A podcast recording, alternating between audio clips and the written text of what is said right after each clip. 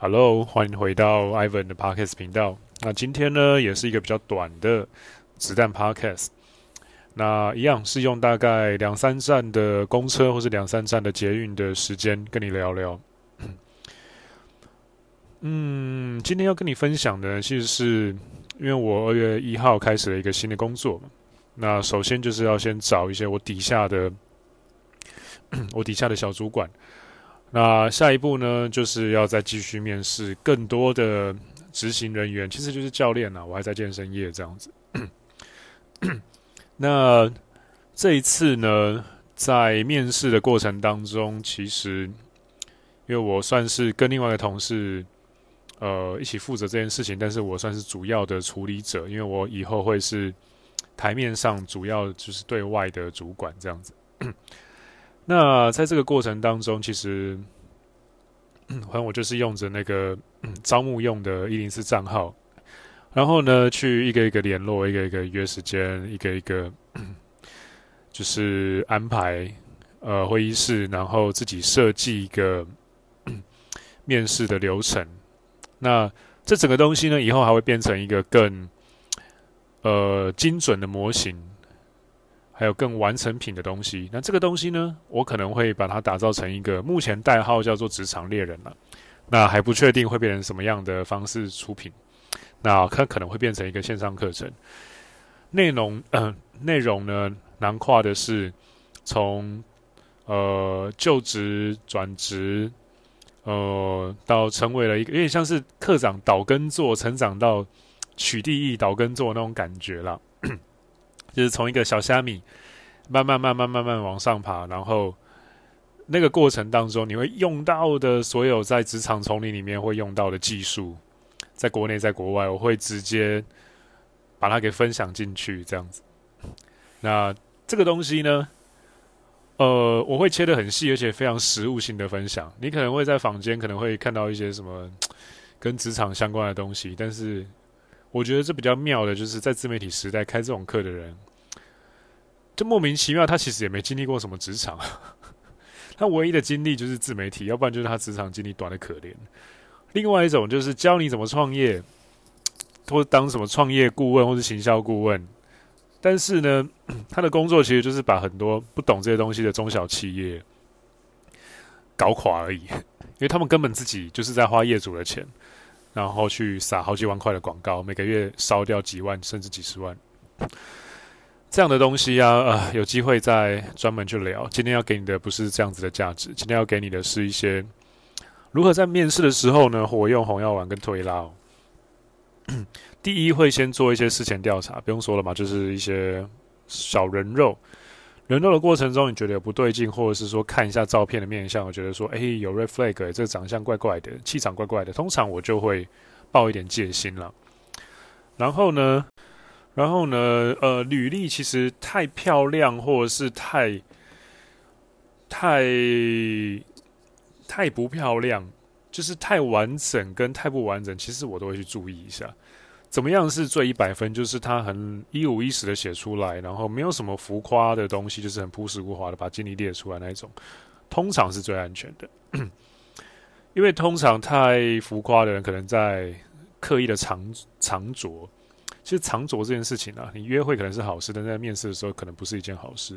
我自己是建议，假设你要去去面试的话，最好是用一点点包装也没有关系。但是我觉得在被问之前，最好是把一些呃你的潜缺点或潜在缺点讲给面试官听。当然不是要你讲一些很很鸟的东西，但是跟职务直接相关的经验或东西，你可能要想办法把它讲出来。因为说真的。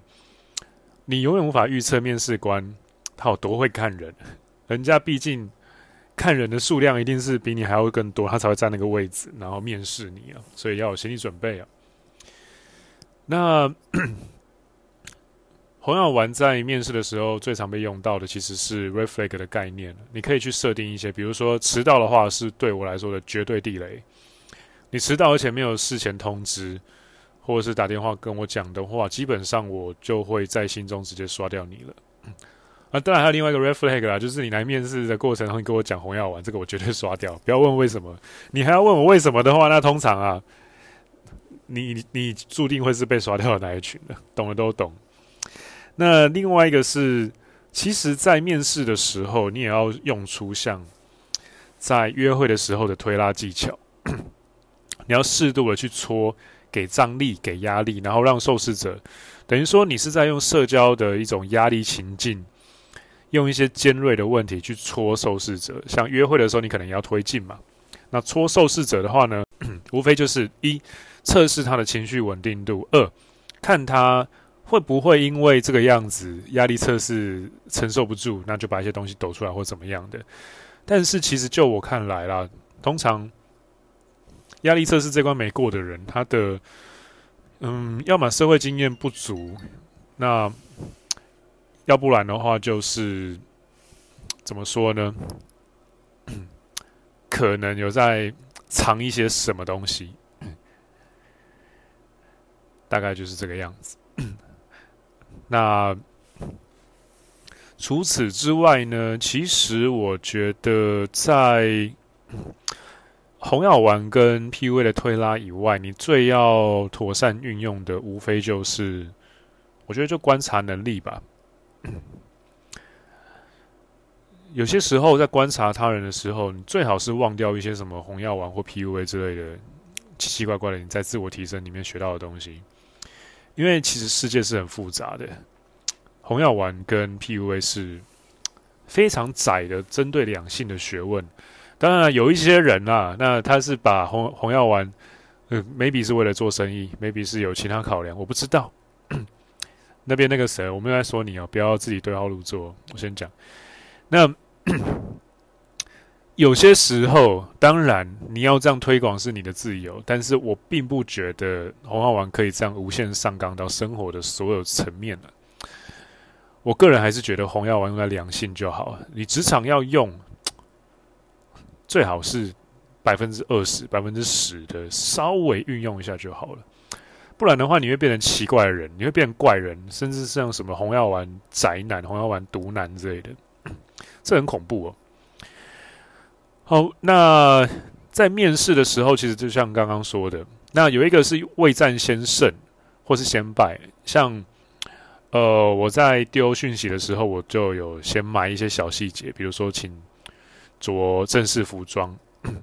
那大部分人呢都不会特别的去问，但是呢，有几个人，少数人就会特别打来问说：“那不好意思，确认一下那个服装是怎样怎样怎样。”你就会发现说他的社交。直觉是有 sense 的，那通常会问这种的，我都会先帮他加分了。我不会因为他特别打电话来找我，然后就故意就是扣分或干嘛的。你可以先埋进去几个像这样子的小小的测试在里面，你可以当成就是你是正妹，受呃被面试者是追你的男生，那你这个时候就可以飞测对方。你可以从正妹怎么样废测男人去。的逻辑去设计，说你要怎么样去测试这一个受试者，那他是不是符合你要找这个位置的能力跟人品？其实我觉得活到这把年纪哦，三十三岁了，我自己觉得，呃，不管是于公或于私，其实我觉得都是人品先于能力。能力可以学，能力可以教，能力可以修正，能力可以帮。可以透过互相帮忙去弥补，人品没有办法。你遇到要么病态人格者，要么病态的自恋狂，要么把病态人格当商品在卖的病态人格，你不要不要笑哦，真的有，真的有这种人。你一旦不小心把这种人放行到组织里面来的话啊，后果不堪设想。好，那今天呢，呃，子弹 Podcast 跟你分享就到这边，那我们就下期再见喽，拜拜。